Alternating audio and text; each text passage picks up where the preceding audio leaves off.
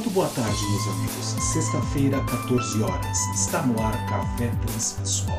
Um momento de vida, consciência e psicoterapia, onde eu, Victor Lossaco, converso com você a respeito de um tema da consciência humana.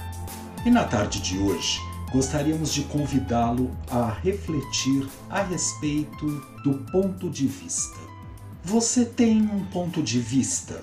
Um ponto de vista sobre a política, um ponto de vista sobre a sua própria existência, um ponto de vista sobre o jeito como cada uma das pessoas que convivem com você e que pedem uma opinião, uma sugestão a respeito de como proceder num determinado assunto, como elas deveriam agir, como elas deveriam fazer, o que é certo, o que é errado, a forma como nós devemos sentir aquilo que sentimos, se nós devemos ou não demonstrar o que nós sentimos, como nos comportarmos perante uma situação da vida, qual a melhor forma de nos vestir para estar e representar o papel que nós queremos que o outro, de uma certa forma, conheça ou compre do jeito como nós queremos transmitir. Tudo isso depende de ponto de vista. Nós sabemos que a existência humana, em específico a nossa, a qual nós nos encontramos aqui agora, está dotada e lotada de pontos de vista.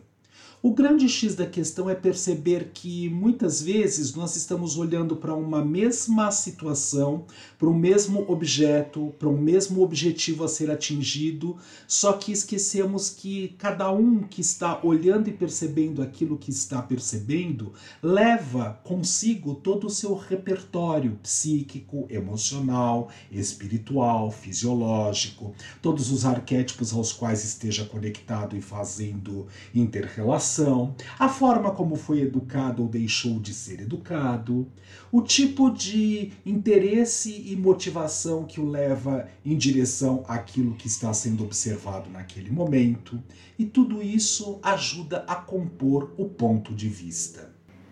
Será que o seu ponto de vista é o único que existe em relação a um determinado fato ou situação que esteja sendo observado e analisado?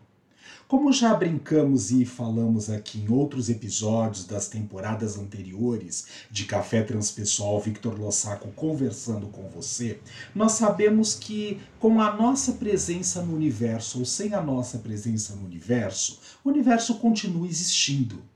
E o próprio universo pode ser que tenha um ponto de vista uma forma como as coisas podem, devem ou necessitam acontecer, se manifestar, se constelar no processo de existir. Aí nós adentramos a este jogo, ao teatro, ao palco da vida nesta presente encarnação e queremos impregnar os acontecimentos ou realizar coisas a partir da nossa essência, da nossa história pessoal, individual, coletiva, social e todas as bagagens que nós contemos no nosso é, grande complexo chamado consciência viajora no tempo e no espaço, no momento que nós estamos agindo e vivenciando aqui agora. A partir disso, nós vamos, de alguma maneira, tentar colocar todas as coisas que acontecem e surgem no nosso existir dentro deste mesmo ponto de vista. Se em analogia nós pensarmos que o ponto de vista individual ele pode ser uma caixinha, pensemos numa caixa de sapato. Cada um tem a sua caixa de sapato e cada um organiza a sua vida, os seus conteúdos, os seus recursos, os seus desejos, os seus medos, os seus sonhos dentro desta caixa de sapato.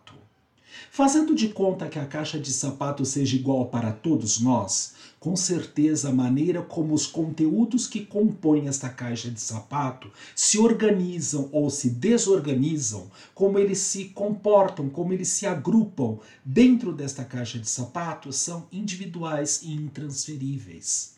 Porque muitas vezes nós queremos que o nosso ponto de vista prevaleça. Porque única e exclusivamente nós, num momento de reflexão, no momento de conversa, no momento de jogar papo fora, como costuma se dizer aqui no interior, nós temos a necessidade muitas vezes de colocar aquilo que nós pensamos, acreditamos como sendo a forma ideal, correta e específica para ser vivenciada e experienciada, não só por mim, mas por todos aqueles que de uma certa forma estejam envolvidos com o meu existir. Toda vez que nós somos questionados por alguém, por um ente querido, por um companheiro de jornada, por um aprendiz, por um cliente, por um professor, na possibilidade de como devemos agir. Quando a pessoa chega com uma situação, um problema para nós e diz assim: Como você imagina que eu tenho que agir? O que você acha que eu tenho que fazer? Como é que nós respondemos a isso?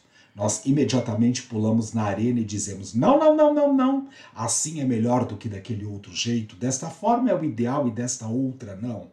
Nós sempre temos uma resposta para poder oferecer ao outro, porque nós, de alguma maneira, não sabemos lidar nem com o próprio silêncio e vazio e nem com a chance de dizer: sabe que eu não sei. Quando nós dizemos para o outro, sabe que eu não sei, eu devolvo a responsabilidade que eu me apropriei, que pertence ao outro, do outro poder observar qual é o caminho que ele de verdade necessita seguir no seu caminhar, na sua jornada, na sua estrada, no seu processo de evolução. E aí nós paramos e observamos que talvez até na própria conversa, na troca de informações, nós também podemos aprender outras tantas coisas as quais nós não queremos nos apropriar, nos aprimorar, porque estamos tão fechados naquele ponto de vista que não damos a chance e a oportunidade de perceber que podem existir outras formas mais interessantes e significativas do que aquela com a qual eu venho seguindo o meu caminho. Lembram-se da Síndrome de Gabriela? Quando eu vim para esse mundo, eu não atinava em nada, mas hoje eu sou assim, serei sempre assim, eternamente assim. Então, isto, a síndrome de Gabriela, de uma certa forma, determina que a pessoa está com a sua mente obtusa, fechada num nível de consciência terroso, bastante bege, que impede a possibilidade de poder aprender algo diferente. O fato de eu dirigir de uma determinada maneira o carro a qual eu estou acostumado há muitos anos não significa que eu não possa aprender outras técnicas mais simples que permitam uma fluidez melhor no processo de dirigir do que aquela a qual eu esteja acostumado. O fato de eu gerenciar o meu negócio de uma determinada maneira não significa que eu não possa aprender através de outros pontos de vista, novas maneiras e oportunidades até melhores do que aquelas as quais eu acredito que única e exclusivamente são os caminhos reais e concretos para chegar onde eu de verdade acho e acredito falsamente que preciso.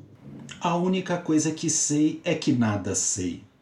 Partindo deste ponto de vista da filosofia, tenho a oportunidade de poder abrir a mente, abrir campos de consciência, trabalhar e produzir novas conexões, inclusive neuronais. Porque toda vez que nós executamos uma mesma tarefa sempre do mesmo jeito, os caminhos de conexão neuronal são utilizados da mesma forma. São as mesmas conexões que são estimuladas e trabalhadas naquele momento. Se eu sempre faço meu café na cafeteira do mesmo jeito, ah, mas eu não vou mudar isto, Victor, porque de uma certa forma meu café sai esplendoroso. Ok, mas eu posso até fazer produzir outros tantos cafés que de alguma maneira não vai ser tão esplendoroso como foi falado anteriormente, mas eu posso estar descobrindo novas maneiras de poder produzir este café. E quem sabe, em algumas experiências, até chegar num café mais gostoso do que aquele esplendoroso. Mas não, não, não, não. Em time que está ganhando não se mexe. Esse é um outro ditado que nos mantém presos exclusivamente dentro do mesmo jeito de pensar, sentir e agir. Assim, continuamos na nossa inadaptabilidade, ou seja, nós de alguma maneira não nos colocamos aptos para essa nova possibilidade do novo jeito, da nova forma de pensar, de ser e de existir. Nós, de alguma maneira, gostamos de continuar, como dizia o próprio físico. Se estamos parados, que continuemos parados. Se estamos em movimento, que continuemos em movimento. A mudança de parado para movimentar-se ou de movimentando-se para parar provoca atrito, provoca algo estranho, energética, psíquica, espiritual e consciencialmente falando. E aí nós podemos observar o próprio papel deste podcast, Victor Lossaco conversando com você, Café Transpessoal, é provocar uma oportunidade de inquietação. Eu não peço para que as pessoas concordem com aquilo que eu esteja transmitindo através desse podcast. Eu não peço para que as pessoas discordem, eu não peço para ser aclamado. Eu quero provocar. E é a proposta da minha entrega neste trabalho de café transpessoal é única e exclusivamente ser provocativo, trazer a chance de que aquelas águas calmas e tranquilas possam ser perturbadas, em analogia, como se eu estivesse atirando uma pedra num lago e a sua mente fosse comparada a este lago automaticamente, ao atirar a pedra de um jeito específico, vai produzir ondas. Quando esta pedra cai, ela vai formar ondas de movimentação molecular desta água, agitar as moléculas, tirar desse status quo, local comum, para que a mente obtusa e fechada, em ordem bastante terrosa, de tom bege, possa virar púrpura, possa virar infravermelho, supravermelho, mas que pelo menos se modifique na possibilidade de refletir a respeito do seu jeito de estar e de ser aqui e agora. Vamos continuar com o mesmo ponto de vista ou vamos abrir a oportunidade, mesmo que seja para poder dizer não, desta forma que eu fui lá e investiguei não serve para mim? Esta é uma proposta reflexiva.